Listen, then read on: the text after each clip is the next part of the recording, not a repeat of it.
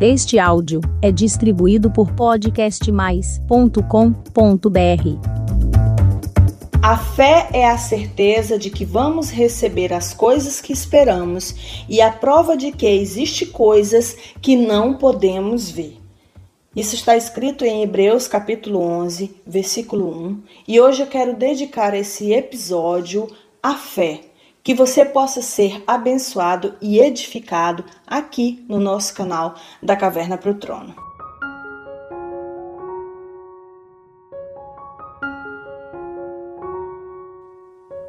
Eu realmente precisava dedicar um capítulo inteiro, um episódio inteiro para falar de fé com vocês. Para vocês que vêm acompanhando a minha história, para vocês que vêm acompanhando os nossos episódios aqui nesse canal. Se você ainda não se inscreveu, faça isso agora, porque realmente desejamos que você seja muito abençoado. Hoje eu vou falar para vocês de milagre, de coisas que acontecem, que nós olhamos e que nem nós mesmos acreditamos. Eu estou falando de um período onde eu não tinha absolutamente nada e onde num tempo de apenas 30 dias, 30 dias, Deus fez algo tão grandioso na minha vida que até hoje eu olho para trás e afirmo que realmente aquilo só foi possível acontecer porque Deus estava no controle das coisas, porque a minha fé me levou a acreditar que eu poderia ter uma vida nova e que eu poderia ter uma vida diferente. E eu já desejo para você desde já que você já possa avivar a sua fé e crer que aquilo que você está buscando, orando e esperando é possível acontecer. Eu saí de uma situação do nada para uma situação do tudo em apenas 30 dias. Quero que você fique aí até o final para você conhecer essa história. Bem, eu tinha acabado de voltar para o Ciasa, eu tinha acabado de voltar a vender café na Ciagesp, dentro daquela situação que eu contei no episódio anterior. Se você ainda não viu, corre lá depois para que você possa entender essa história com profundidade. Eu voltei para o Ceasa depois de um tempo de quase três anos fora do Ceasa. Quebrei o meu orgulho, Deus me preparou para que eu pudesse voltar para aquele lugar, para que eu pudesse trabalhar naquele lugar, porque naquele tempo as coisas elas tinham mudado completamente. Eu era outra Rosana Kelly. Existia uma outra pessoa que habitava em mim e que não era mais eu mesma. Para começar, eu era uma nova criatura. Porque quando nós temos um relacionamento profundo com Jesus, as coisas velhas elas ficam para trás. O seu passado ele fica para trás e a gente passa a viver o que é novo de fato nas nossas vidas. E o preparado de Deus para que eu pudesse enfrentar aquele tempo novo, ele foi feito e Deus começou a colocá-lo em prática. Eu voltei para o Ciagesp, eu voltei a vender café no Ciagesp, só que algumas coisas precisavam ser ajustadas. Para que eu pudesse vender café na Ciagesp, eu precisaria ir para a Ciagesp na madrugada. Então, quando a minha amiga voltou de viagem, que ela voltou a fazer as entregas dela, eu fui comprar as minhas garrafas, voltei a, e decidi voltar a, a ir vender café para mim, eu precisava fazer esse deslocamento na madrugada até a CEAGESP. Na madrugada, tipo saindo de casa quatro da manhã, acordando às duas horas da manhã. Vi a possibilidade do ônibus.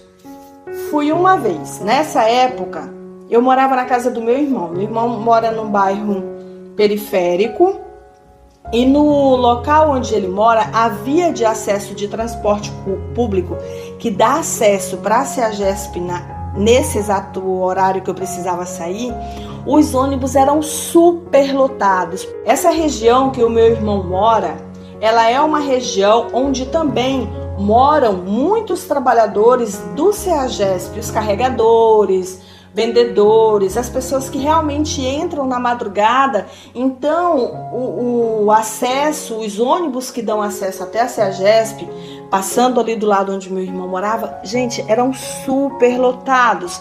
Então, quando o ônibus chegava ali onde meu irmão morava, ele já estava entupido de gente para que eu pegasse um ônibus com mochila, com bolsa pesada, com carrinho cheio de café Era uma missão assim, gente, praticamente impossível. Um negócio assim, porque aquilo pesa, é muito pesado. Como que eu iria até o Ceasa com aquela bolsa cheia de café pesado, com um ônibus lotado, com gente saindo praticamente pelas janelas?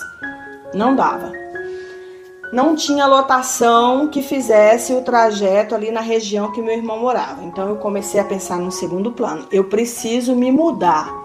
Eu preciso ir morar em um outro lugar onde eu tenha um acesso mais próximo possível da CEAGESP e que seja mais fácil de eu chegar na CEAGESP. Vou mudar de bairro, vou retornar para o bairro que eu sempre morei, e era onde eu sempre morava antes de sair da CEAGESP, que ficava bem próximo do CEASA e que tinha acesso, tinha outras opções de linhas de ônibus, tinha lotação, então eu conseguiria bem mais fácil chegar no CEASA pensei, eu já tenho esse pouquinho de dinheiro que eu recebi da minha amiga, eu já tenho esse pouquinho de dinheiro do café, meu irmão vai me dar uma ajuda, eu vou conseguir alugar um lugar para mim. Beleza. Fui buscar um lugar. Procurei uma casa, procurei outra, nada entrava dentro da minha realidade, dentro do meu orçamento, até que eu encontrei um porão. Era uma casa que era exatamente um porãozinho. E eu precisava alugar aquela casa e precisava de um fiador tinha somente um quarto cozinha e um banheiro, nada mais do que isso. Lembro exatamente até hoje o valor do aluguel, 350 reais, e eu precisava de um fiador para alugar o local. Falei, bem, isso aqui está dentro da minha realidade, dá para alugar. Eu já havia falado com uma amiga minha, a Loide. Falei, Loide, porque a Loide ela tem casa própria, então ela era a pessoa ideal para ser minha fiadora. Falei, Loide, você pode ser minha fiadora? Eu encontrei um lugar e eu gostaria que você fosse a minha fiadora, minha fiadora para alugar essa casa para mim. Foi aí que começou a primeira surpresa de Deus para minha vida. A Lloyd disse o seguinte para mim: Rosana, presta atenção. A Lloyd ela é uma pessoa que até então nós, amigos, pessoas próximas, a considerava uma pessoa difícil, uma pessoa muito reservada, uma pessoa muito fechada, que não gostava de acesso de pessoas na casa dela. Então, no grupo, ela era considerada uma pessoa difícil. Então, realmente foi uma surpresa para mim, ao qual, sabe aquela coisa que você espera de qualquer pessoa menos daquela? Era exatamente isso. Quando eu liguei para a Lloyd, ela falou assim para mim: Rosana, é o seguinte, eu tenho um quarto na minha casa e um banheiro. Até então, a Loide morava sozinha, só ela e uma cachorrinha dela. Casa muito grande, muito boa, muito bem localizada a casa dela. E ela falou: Eu tenho um quarto na minha casa e um banheiro. E eu gostaria de convidar você para vir morar comigo. Você não precisa me pagar aluguel. A gente vai apenas dividir as despesas de casa. E eu quero que você junte o seu dinheiro para que você se organize novamente, alugue sua casa, compre suas coisas com calma, sem pressa. Ou seja, para quem iria morar num porão, Deus já estava me surpreendendo. Fala sério. Eu fiquei impactada. Eu fiquei completamente impactada. O processo começou quando eu voltei para o SEASA. Em seguida, a Lloyd me convidou para ir morar na casa dela. Eu saí da cozinha do meu irmão. Eu saí daquela cozinha, gente. Eu não precisava mais ficar na cozinha do meu irmão. Eu já tinha um quarto, eu já tinha um banheiro só para mim. E nesse tempo, Deus usou de uma maravilha tão grande que o tempo que eu morei com meu irmão foi um tempo em que Deus organizou as coisas na vida dele. Nesse tempo, meu irmão conheceu Jesus, o netinho, meu irmão é, dedicou a vida dele para Cristo. Deus restaurou o casamento dele. Deus restaurou a vida dele. O netinho se tornou um outro homem. Então, realmente, o objetivo de Deus é, para comigo naquele tempo na casa do netinho era abençoar a vida dele, era fazer com que através da minha vida ele conhecesse a luz, a mesma luz que havia brilhado sobre a minha vida e que a vida dele naquele momento ela tomou um rumo completamente diferente, ao ponto de salvar o casamento dele, ao ponto de transformar ele em outro em outro homem, e dali em diante ele iria seguir a vida dele, e Deus estava me levando para outro rumo. E assim foi. Fui morar na casa da Lloyd, com um quarto só pra mim. Eu já não dormia mais na cozinha. Eu tinha uma cama grande de casal só pra mim. Eu tô contando isso dando risada, porque quando eu lembro disso é tão maravilhoso, gente, que vocês não têm ideia. E eu desejo que vocês vivam isso. Esses milagres, que você vive essa fé que faça você acreditar que Deus ele pode te tirar do pó e te fazer sentar numa mesa com príncipes e princesas, como diz a própria palavra de Deus. E aí eu tinha uma outra situação nesse momento, porque o lugar que a Lloyd morava já era um bairro de média, de classe média para alta, casas grandes, casas boas, onde você não vê gente na rua, o ônibus não passa na porta.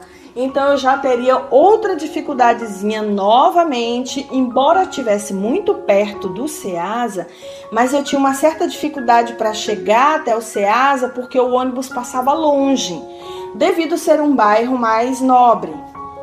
Aí vem a segunda surpresa.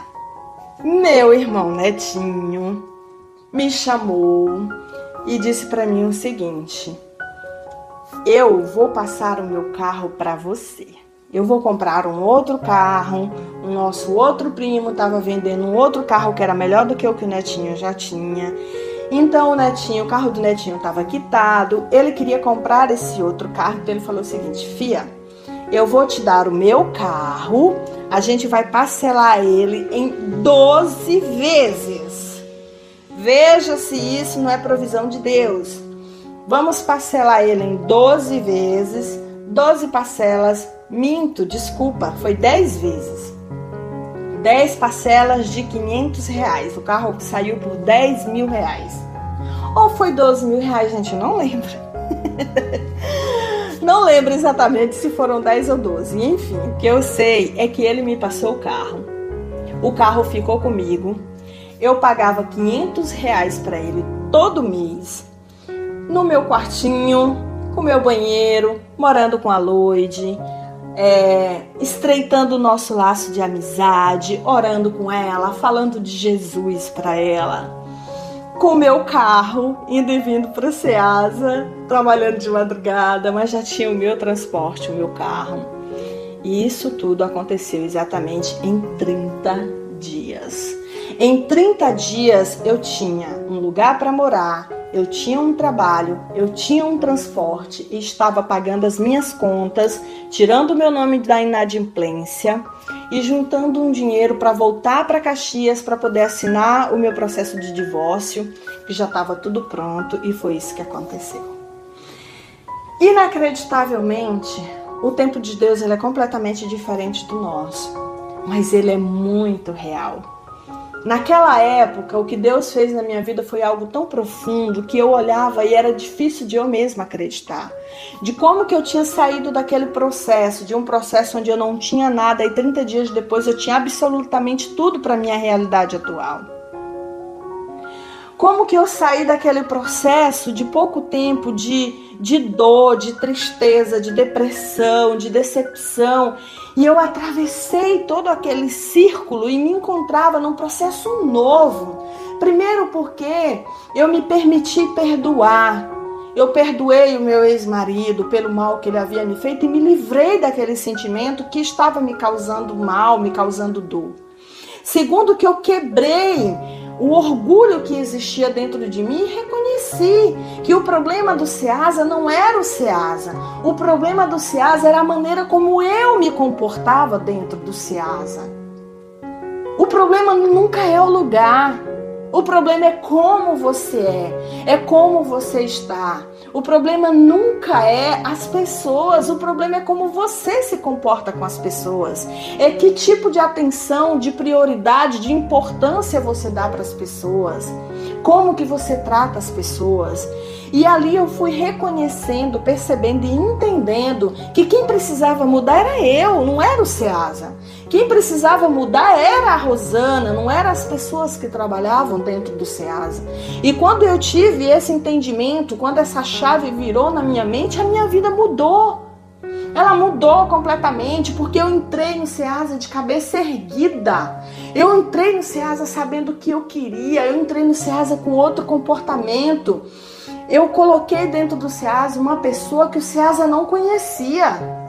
Eu coloquei dentro do SEASA uma pessoa ao qual eu tinha decidido que seria daquele momento para frente e foi.